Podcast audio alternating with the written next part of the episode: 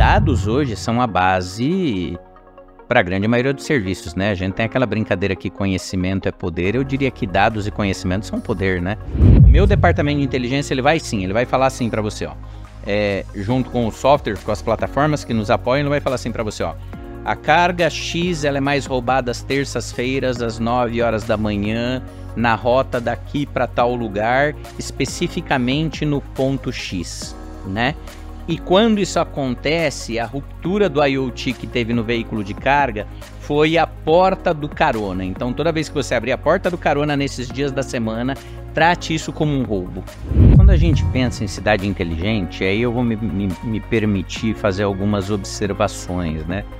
Eu acho que a gente ainda tem um pouco de confusão, às vezes, com o que a gente lê ou com o que a gente ouve sobre cidades inteligentes. Eu entendo que uma cidade inteligente não é a cidade que tem a melhor tecnologia, mas ela é uma cidade que consegue utilizar tecnologia para fazer aquele espaço ser voltado para pessoas, né? E aí a gente vai tratar mobilidade, a gente vai tratar segurança, a gente vai tratar infraestrutura, tendo a tecnologia como é, meio e não como fim. Future Hacker Life Path Future. Olá pessoal, bem-vindo ao Future Hacker. Temos aqui uma honra de receber o Fábio Marton. Ele é mestre em administração de empresas pela Mackenzie, profissional com mais de 15 anos de experiência em segurança corporativa, com sólida experiência em segurança da cadeia de suprimentos, programas de gestão de risco, segurança de distribuição. Ele já passou por diversas empresas como PepsiCo, Philip Morris ele atualmente é diretor-geral da Overall Brasil, né? É a, subsidiária da Overall, que é líder mundial em segurança e visibilidade da cadeia de suprimentos. Bem-vindo ao Future Hacker. Vamos lá, Fábio. Me, queria que você contasse um pouco da tua trajetória, né? Dessa, dessa, da, da tua experiência profissional. E principalmente, assim, como é que é você trabalhar nessa parte, né, de, de, dessa parte de visibilidade logística, de segurança, tudo num país tão complexo né, do ponto de vista assim, né, de problemas latentes de segurança? Como é que consegue assim você fazer uma previsibilidade, né, assim até para fora de, de, um país com de, dessa dimensão, é, é, é, essa extensão tão grande desse país, né, de, e, e, e, também essa parte de segurança que, que aflige tanto aqui a gente. Legal, vamos lá. É, antes de mais nada, eu gostaria de agradecer a oportunidade de estar aqui com vocês, né, da gente poder ter uma conversa um pouco sobre um tema que não aparece no dia a dia, mas que está presente em tudo aquilo que a gente compra a qualquer momento, em qualquer lugar, né? Que é a segurança no transporte de carga, segurança na cadeia logística, né? Bom, como você falou, a minha carreira começou há, há mais de 15 anos atrás, né? Agora datando quase 20 já. Eu comecei com gerenciamento de risco do transporte rodoviário de carga, acho que a gente vai falar um pouquinho sobre um pouquinho mais sobre o que, que é isso, né? É, tive a oportunidade de ir para Felipe Morris como coordenador de segurança, aí abrangendo mais aspectos de segurança, não só transporte de carga, mas também de armazenamento, de pessoas, de fábricas e por aí vai. Tive uma passagem de quase 10 anos pela Philip Morris, depois fui para PepsiCo e aí recebi o convite da Overhaul é, International para vir gerenciar a unidade Brasil deles, né? É, e aí eu vi uma oportunidade de quem sentou dos dois lados da cadeira ali, né?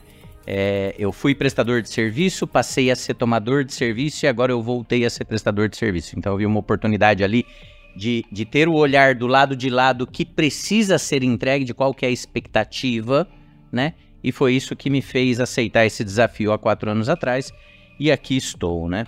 É, fazer gerenciamento de risco de transporte rodoviário no Brasil é desafiador é, de vários pontos de vista, né? A gente está num país de dimensões continentais, um país que tem uma série de dificuldades, né? E quando a gente fala de dificuldades, a gente está falando, cara, desde infraestrutura de estradas, né? Pensa que a gente sobe, cruza um país aí com, é, é, com cargas num modal rodoviário do qual o país tem uma dependência muito grande. E quando eu falo uma dependência muito grande, quando a gente compara com países é, de primeiro mundo, é, essa dependência entre o rodoviário, o marítimo, o aéreo e o ferroviário ela é mais equilibrada. No Brasil, a gente ainda tem uma alta dependência do, do rodoviário, né? E aí você está falando de qualidade de estradas, de pontos de parada, de locais de pernoite, alimentação de motoristas.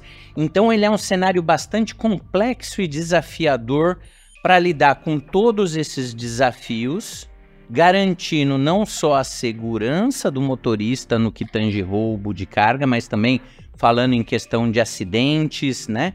É, é, falando em questão de, de transit time, de datas de entrega, para que no fim do dia a gente tenha um produto na prateleira, para que a gente receba dentro da nossa casa é, o determinado produto que a gente comprou numa plataforma ou fez uma encomenda é, e por aí vai, né? E, e, e nesse interim, é, dentro desses desafios, a gente vai ter vários players, né? Você vai ter o cara que embarca a carga, o cara que produz a carga, o transportador que tem um motorista que está atrás do volante, que, é, que vai passar horas, dias dentro da boleia de um caminhão fazendo esse transporte, que vai precisar olhar para um perfil de segurança, mas também precisa dormir, precisa comer, precisa parar para banheiro e que a gente precisa monitorar tudo isso e garantir que esse cara faça tudo isso é, de uma maneira segura, né? De uma maneira em que ele não se exponha a um risco de roubo, mas de uma maneira que ele também não se exponha a um risco de acidente, né? Então é um perfil bastante dinâmico, bastante desafiador, mas que tem evoluído muito nos últimos anos e que tem trazido cada vez uma eficiência maior para toda a cadeia logística, né? Dessa, dessa característica né, do Brasil, né, da, da complexidade né, que você falou, né, da, das dimensões, né, né, utilidades, né, de um ponto que é importante essa precificação, isso tá, isso, esse, esse lista, ele está precificado, entendeu? Deve ser diferente no, no, preço lá fora, quer dizer, isso, isso, isso, você tem que, não tem como, né? Você tem que totalmente colocar esse risco. Sim. Grande entre esse tipo de produto aqui. Cara, sim, a gente pode dizer que hoje, o, vamos lá, né? Primeira coisa, né? Quando a gente pensa na lógica do bottom line de uma empresa, né? De um balanço patrimonial, todos esses custos advindos desses riscos, eu vou colocar aqui rupturas, né? Porque seja um roubo, seja um acidente, ele é uma ruptura que aconteceu no meio da cadeia, né? Então todos esses custos, eles fazem parte da composição que vai te dar um resultado final no bottom line, né? E ele tem uma diferença significativa e eu vou te dizer o porquê, né? É, pensa o seguinte, eu pago um frete para sair de São Paulo para o Rio de Janeiro. Esse frete ou ele é roubado ou ele sofre um acidente no meio do caminho. Eu vou ter um segundo frete né? Eu vou pagar duas vezes o mesmo valor que eu paguei inicialmente, né? Isso vai, independente de quem paga isso, o embarcador ou o transportador, isso vai fazer parte da composição é, final do preço. Eu vou pagar novamente todos os serviços agregados, então se eu estou falando que tinha monitoramento, se eu estou falando que tinha escolta, se eu estou falando que tinha é, é, é dispositivos de rastreamento, é, todos esses custos vão ocorrer novamente, né? É, porque eu estou tendo um retrabalho, né? É, então, vai um pouco além essa composição do custo, do preço do produto final, né? A gente é, é, comum a gente ouvir no jargão popular e falar assim: ah, mas a empresa tinha seguro e o seguro pagou o prejuízo. O prejuízo vai muito além da questão do valor da carga, né? Quando a gente olha para medicamentos, por exemplo, você tem alguns medicamentos controlados que ele vai ser despachado para o paciente que está no hospital indo para uma mesa de cirurgia e que ele precisa que aquele medicamento chegue naquela determinada hora no hospital, né? Então, num caso desse, a gente está falando de um custo muito diferente do que só o valor do produto. Você tem uma vida na ponta. Quando a gente olha para a marca, se você comprou uma coisa numa plataforma, você tem a expectativa que ela chegue hoje à noite, por exemplo, porque te deram esse prazo de hoje à noite, e ela não chega porque ela sofreu um acidente ou porque ela foi roubada no meio do caminho, você tem uma frustração com a marca da plataforma que você comprou. E isso tudo você consegue transformar em valores financeiros que vão fazer parte da composição de custo do produto, né? Então hoje eu diria tranquilamente, quem paga toda essa cadeia, é, quem paga toda essa ineficiência quando ela ocorre é o consumidor final, porque tudo isso vai estar computado no bottom line. E aqui eu não estou falando bem ou mal, estou falando que é uma lógica é, financeira de um mercado, né? E que ela tem que funcionar desse tipo, né? Não, não é isso, não tem como, né? E, assim, tem muitas coisas que devem impactar, né? Você imagina, assim, uma, uma greve de motorista, né? Quer dizer, assim, é o que você falou, né? Eu lembro que na época que teve greve de motorista, que era exatamente não só isso, mas também com comida fresca, né? In natura que você teve que jogar fora, porque teve, quer dizer, ou seja, o aumento do diesel deve impactar profundamente né, a, a parte dos transportes, que aí se tem algum tipo de greve, você como é que você consegue, né, quantificar? E você, assim, existe alguma na área de vocês alguém que olha para isso assim do ponto de vista dos impactos é, que são que são exógenos assim da empresa, que são impactos meio macroeconômicos que podem influenciar? A greve dos motoristas foi um excelente exemplo, né? Porque a greve dos motoristas, ela, a gente olhou do ponto de vista do produto faltar no mercado, né? Mas você tinha todos os profissionais que estavam parados naquelas barreiras. A gente montou centrais de monitoramento é, específicos para a greve, é, trazendo pessoas num, num perfil do dia para noite para trabalhar 24 horas, porque, cara, o motorista da determinada empresa que estava parado no bloqueio, esse cara precisa comer né? E ele não conseguia sair caminhão de lá. E a gente precisava chegar lá com, com comida, precisava chegar lá com água, precisava dar o mínimo de condição, porque ele é um funcionário de uma empresa, né? É, então, na, é, esse foi um excelente exemplo, porque ele foi um exemplo que a gente conseguiu quantificar exatamente todos os custos advindos daquele movimento. E assim acontece também quando a gente está falando não só de greve, mas, por exemplo, você tem um acidente que acontece perto de uma represa que você tem um perfil é, ambiental ali. Então você vai precisar contratar contenções para que aquele determinado produto não vá parar dentro da represa. Você vai precisar contratar equipes para limpar a pista, para tirar o veículo, e tudo isso vem fazendo uma composição de custos que vai entrar direta ou indiretamente na composição do custo do frete. Por que eu falo direto ou indiretamente? Porque quando você tem o seguro de carga, ele vai levar em consideração todos esses riscos. Então tudo isso vai estar embutido no prêmio. Então quando a seguradora te cobra lá, eu te cobro, sei lá, uma taxa que vai dar 100 reais do seguro de um determinado produto. Todos esses riscos que ela tem daquele produto, eles estão nesse prêmio, né?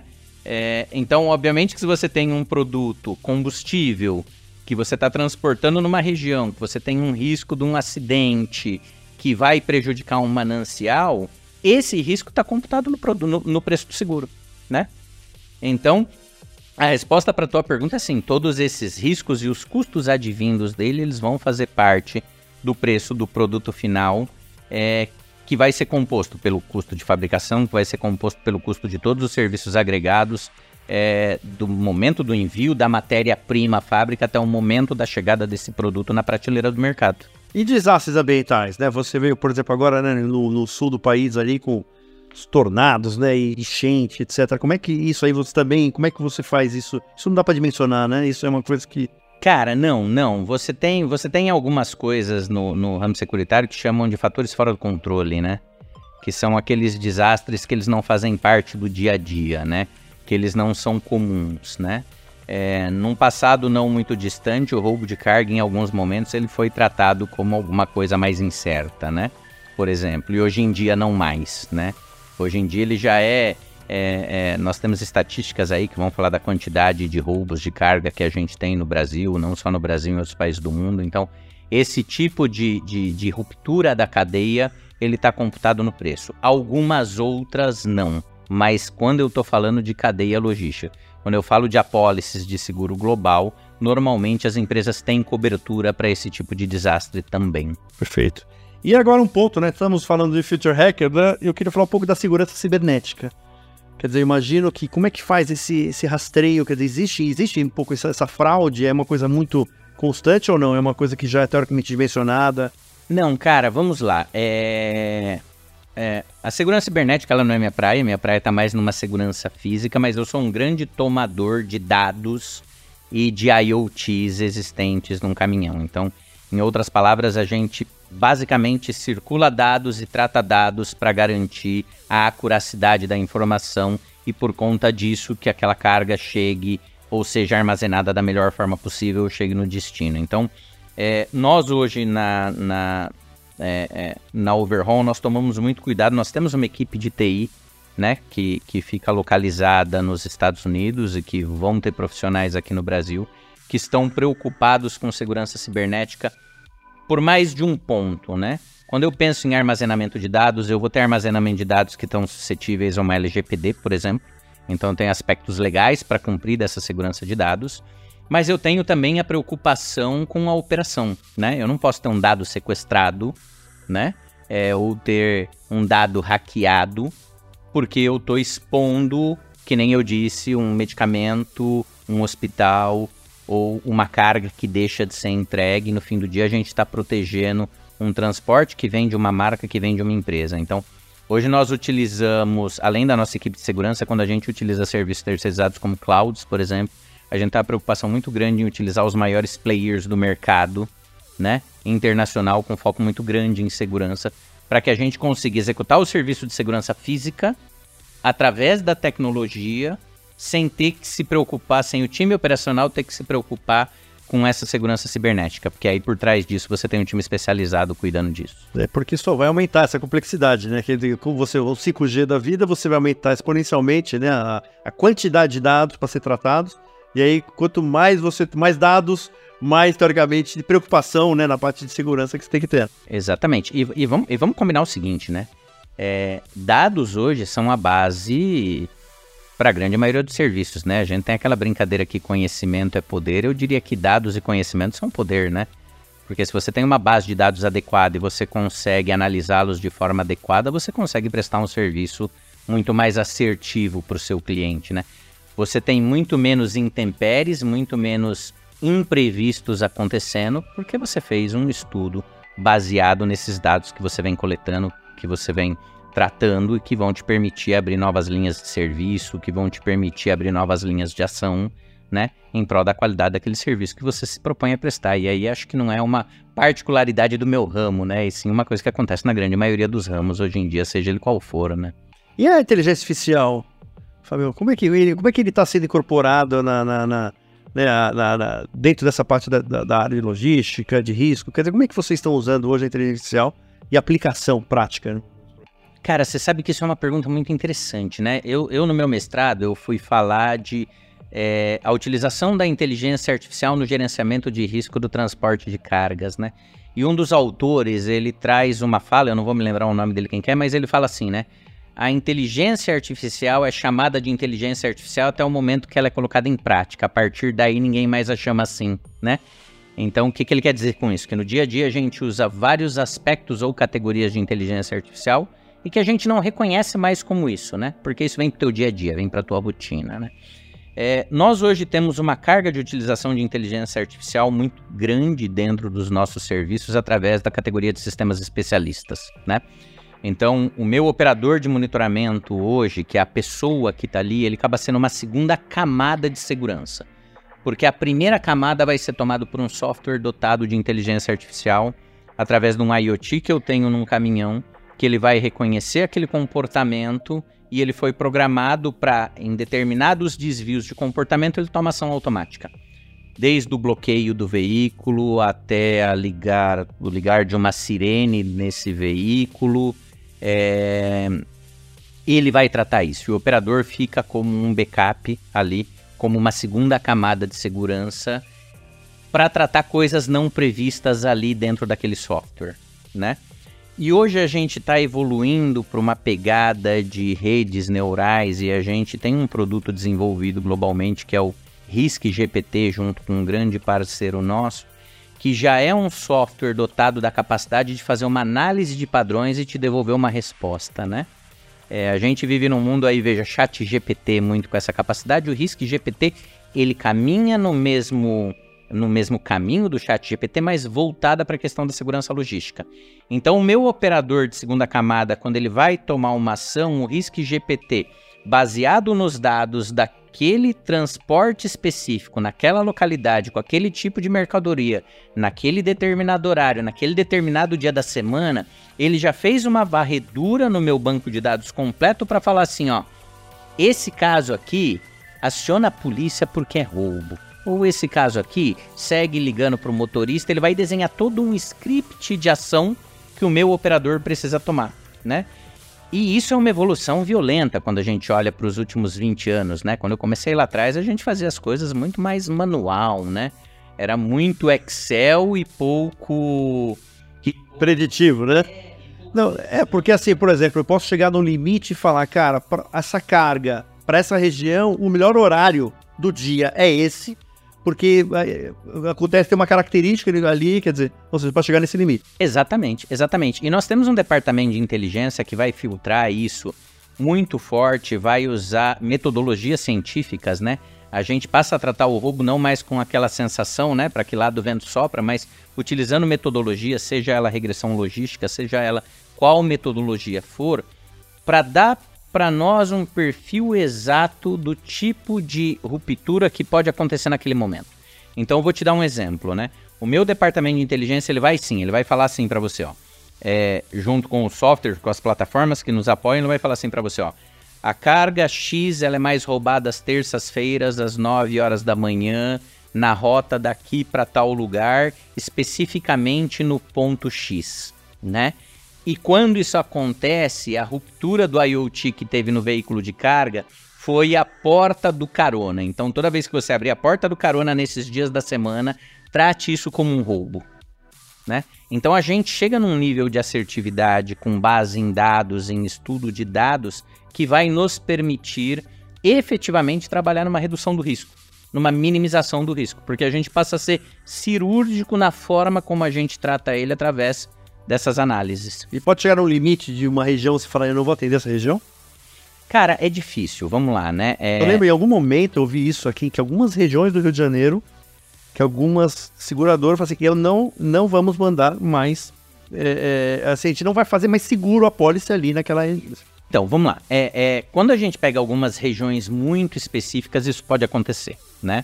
A indústria ela acaba de uma certa maneira se regulando para que ela possa não perder aquela volumetria daquela determinada região.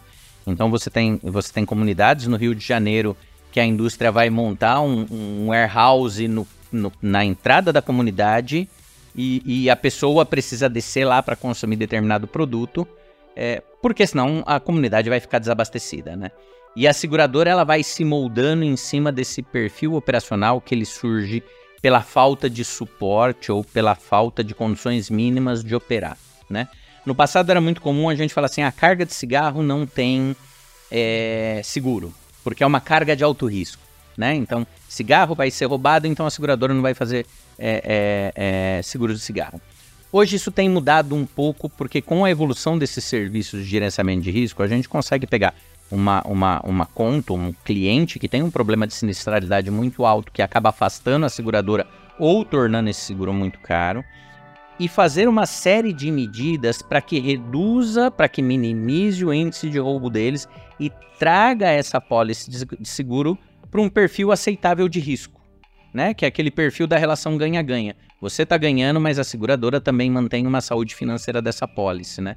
Então hoje é muito menos severa essa questão do não vou aceitar o risco, ele passa muito mais por uma análise, por uma predição e pela forma como você vai tratar o pós isso para garantir uma saúde financeira, do que o próprio negar como acontecia alguns anos atrás. Mas sim, né, o que você falou é verdade, tem alguns pontos, algumas, alguns locais em algumas cidades de alto risco do Brasil que o, o, o, o, transitar de cargas e de mercadorias ele é completamente limitado pela condição de segurança local. Perfeito. E uma, uma questão assim da parte do ESG, né? Quer dizer, da parte né, de, de, sustentabilidade, etc. Vocês estão olhando também isso aí, né? Cada vez mais em agenda de sustentável, etc. De...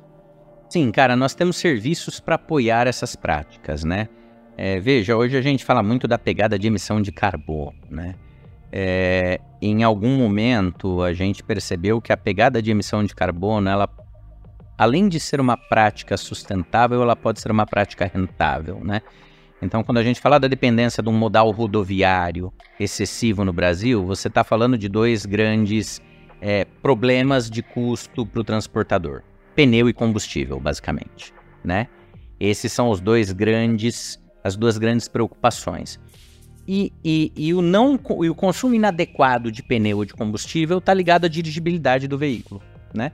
Então hoje a gente tem uma série de serviços suporte para garantir que aquele veículo seja utilizado da maneira mais eficiente possível, o que vai gerar uma redução no consumo de combustível e de pneus, que vai te gerar um ganho financeiro e que você tem como reflexo disso uma redução da emissão de carbono. Você tem uma pegada ESG por trás disso como um reflexo positivo.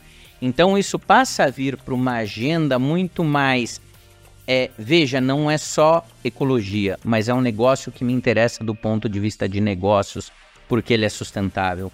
E aí você tem o melhor dos cenários, né? Porque é quando você consegue juntar o útil ao agradável, o que vai dar suporte para que esse tipo de prática e esse tipo de serviço se aprofunde cada vez mais e se torne cada vez mais eficiente.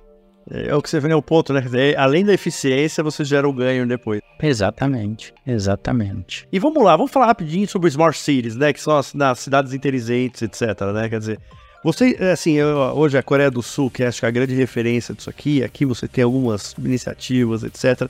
Mas assim, olhando mais para o futuro, aí usando a tua, tua experiência de mercado, assim, você acha que assim a, a, o futuro das cidades, assim, do ponto de vista com essa essa parte das cidades inteligentes, né? O que isso pode agregar e pode estar somando com, com, com o produto hoje que vocês fazem, assim? Né? Cara, eu diria para você, quando a gente pensa em cidade inteligente, aí eu vou me, me, me permitir fazer algumas observações, né? É, eu acho que a gente ainda tem um pouco de confusão, às vezes, com o que a gente lê ou com o que a gente ouve sobre cidades inteligentes. Eu entendo que uma cidade inteligente não é a cidade que tem a melhor tecnologia, mas ela é uma cidade que consegue utilizar tecnologia para fazer aquele espaço ser voltado para pessoas, né? E aí a gente vai tratar mobilidade, a gente vai tratar segurança, a gente vai tratar infraestrutura, tendo a tecnologia como é, meio e não como fim, certo? Quando a gente olha para a tecnologia como meio e os serviços que a gente presta, onde a gente busca uma eficiência muito grande, eu entendo que para o futuro a gente, com o avançar das cidades inteligentes, a gente vai conseguir muito mais eficiência naquilo que se propõe a um custo muito mais barato e um nível de satisfação muito maior do teu consumidor final, que é quem importa em toda essa conversa, certo? Porque, veja, a gente controla entregas em grandes centros, né? A gente está em São Paulo, a gente conhece as dificuldades de um caminhão chegar numa determinada região da cidade às 5 da tarde. Você programa uma saída às 3, pensando vou chegar às 5 e chegar às 7 porque você teve tráfego, porque você teve acidente no meio do caminho, porque você não tem uma, uma gestão, eu não vou falar numa gestão adequada, mas talvez você não tenha as tecnologias ainda necessárias para fazer uma gestão eficiente disso. E quanto mais a gente avançar para a questão das smart cities, tendo a tecnologia dando suporte para isso, mais eficiente a gente vai conseguir ser e mais isso vai transformar a pegada dos serviços que são prestados hoje, né? Porque toda essa tecnologia que a gente tem do lado de cá, ela vai poder ter seu uso maximizado, porque aquele ambiente para qual ela está indo está preparado para receber isso também. A gente provavelmente vai chegar num nível da gente conseguir fazer um exchange, uma troca de informações, não mais só com o veículo, mas talvez com as cidades também, para que você tenha toda essa eficiência sonhada nessa cadeia, né? Então, como você fez uma pergunta que eu vejo mais para o futuro, eu entendo que é uma pegada mais assim. Eu acho que as Smart Cities ela vem para mostrar para a gente que a tecnologia é um aliado e como um aliado ela vai trazer sérias mudanças e importantes mudanças é, no nome de uma eficiência maior, porque a gente vai colocar dentro das Smart Cities o foco em pessoas, né? E não na tecnologia mais avançada. A tecnologia passa a ser um suporte. Não, muito bom, porque as duas respostas, quando você falou de SG e quando você falou também agora de Smart Cities, quer dizer, a eficiência operacional que é o que manda, né? E com a eficiência operacional você reduz o custo e automaticamente você reduz o custo para o consumidor e você vira uma, um ciclo virtuoso, né? né? De sustentabilidade, de eficiência, né? E, de, e cada vez mais de otimização, né? De, a gente começou a conversa ali falando de um país com uma série de dificuldades, né? Conforme a gente vai expurgando essas dificuldades do cenário, a gente vai ganhando eficiência, que, que é isso que você falou, né? Ela alimenta toda essa roda que no fim vai fazer com que as empresas funcionem adequadamente, com que os seus consumidores recebam o melhor serviço, o melhor produto na ponta. Isso vai fazer o mercado crescer como um todo e vai gerar uma série de benefícios sociais, né? Mas engraçado que você, assim, vocês que estão, vamos supor, principalmente na região de São Paulo inteira, assim, é, deve ver uma diferença, um desnivelamento muito grande, né? Então você vai para São José dos Campos, eu fui uma vez, eu tive a, a eu tive o convite de conhecer o Parque Tecnológico do, lá, do, lá do São José dos Campos. Aí eu vi lá, quer dizer, todos os, todas as placas e todos os carros são monitorados na hora que você entra na cidade, né? Quer dizer, eu imagino você pegando isso, um exemplo, né? e outra que é uma, um lugar mais remoto. Então, assim, como é que trabalhar com, esse, com essa diferença, né, de, de, de tecnologia, né, de que deve ser uma coisa muito complexa, né, de... Cara, é bem interessante isso, porque a gente percebe isso no dia a dia, né? Você, vou usar um jargão aqui, né? Você se prepara para o pior e se acontecer o melhor, você tá bem, né? É, e por que, que eu tô usando esse jargão? Porque eu já me deparei com situações desse tipo, né? É, vou usar Bragança Paulista aqui como exemplo, né? Nós tivemos um roubo em Bragança Paulista uma vez que o nosso contato com a segurança pública de Bragança foi excelente. Eles conseguiram monitorar do momento que o caminhão entrou em Bragança Paulista, que era aquela placa, num centro de controle deles, conseguiram acompanhar remotamente esse veículo que estava com a carga roubada até um armazém. E quando esse veículo chegou no armazém, a polícia já estava toda no local. Então a gente fez um cross de informação do que Bragança tinha com o que o nosso centro de monitoramento estava produzindo. Isso trouxe um nível de eficiência na ponta violento. Mas na outra mão a gente também tem cidades que não têm esse preparo. Que você tem cidades que você tem uma viatura de polícia, né? É, e que não funciona à noite a delegacia. E aí, quando você tem a carga caminhando para um lugar desse, você depende muito mais de serviços privados é, do que públicos. E aí você tem que estar tá preparado para o pior, né? Porque você não vai ter o suporte, você vai ter que prover esse suporte, você vai ter que prover essa observação para dentro das limitações é, existentes, você conseguir atuar e ter o mesmo nível ou um nível de eficiência parecido com o que você tem como quando comparado com esse outro caso que eu citei, né? Eu imagino você falando isso para gringo, né? Cara. Assim, falou que aqui eu tenho, né? Eu tenho ao mesmo tempo, eu tenho a Índia, eu tenho a Bélgica no mesmo lugar, né? Quer dizer, né? Como é que. E às vezes a diferença é de 10 quilômetros. Não, eles começam a bugar quando você fala assim, ele fala assim, cara, mas peraí, aqui tem uma delegacia de polícia, por que você não pode falar pra ela?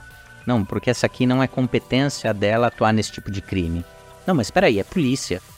Tá bom, é, mas aqui no Brasil a gente tem competências, né? Sejam elas regionais, sejam elas funcionais, sejam elas o que for, né? E na cabeça deles, o mundo deles é mais simples do que o nosso, né?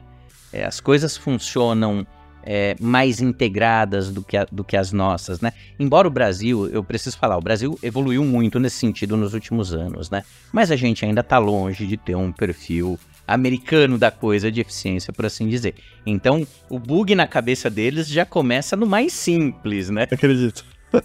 Acredito, porque exatamente, né? Assim, eu, uma coisa é uma região norte, região sul. Aqui você tem a distância de 10 quilômetros, onde você vê duas realidades totalmente opostas, né? Essa ideia.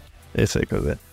Não, muito legal, Fabio. Putz, eu queria que você deixasse as considerações finais, agradecer muito a tua presença aqui, parabéns pelo trabalho aí. É uma área que, assim, é o que você falou, né? As pessoas às vezes não, não, não, não colocam na cabeça o, o quanto importante, né? Você, porque o que você falou é um remédio, é a comida. A gente percebe isso quando tem greve, quando tem esse problema, esse tipo de coisa, né? Quer dizer, é onde a gente sente, né? Lembro que com a greve de caminhoneiros, o presidente teve que intervir porque havia uma preocupação que é isso, né? De chegar. Então, a primeira, muito interessante ter assim, essa eficiência aqui, né? E a gente sendo né, bem assessorado com relação a isso. Então, eu queria que você deixasse as considerações finais e agradecer muito aqui a tua presença no Future Hacker. Cara, eu que queria agradecer a oportunidade de estar aqui discutindo com vocês esse tema. Eu acho que, como consideração final, fica realmente isso que você comentou, né? Por trás daquele produto que chega para você na sua casa, custe ele um real ou custe ele um milhão de reais, existe uma cadeia de pessoas e serviços fazendo com que aquilo aconteça numa complexidade gigantesca, né?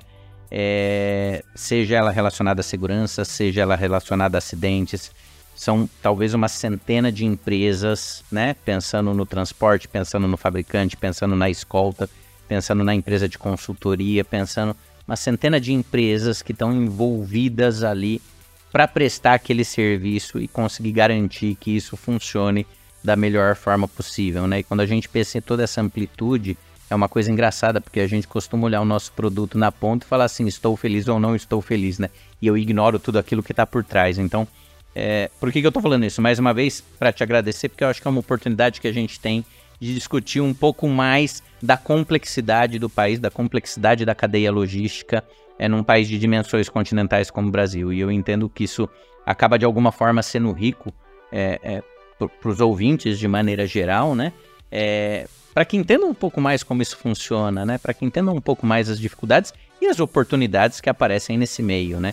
Sejam elas de empregabilidade, sejam elas de desenvolvimento de serviços, produtos, sejam elas é, quais forem, né? E por último, mais uma vez, eu gostaria de agradecer pela oportunidade, pela oportunidade de estar aqui com vocês hoje, tendo essa conversa. Foi um prazer e assim, vamos valorizar, né? Uma coisa meio invisível, mas quando a gente. A gente só vai sentir falta quando a gente não tem na nossa frente, né? Muito bom. Aqui o papo ótimo aqui, Fábio Marton aqui no Future Hacker. Até mais, pessoal. Future Hacker Life path, future.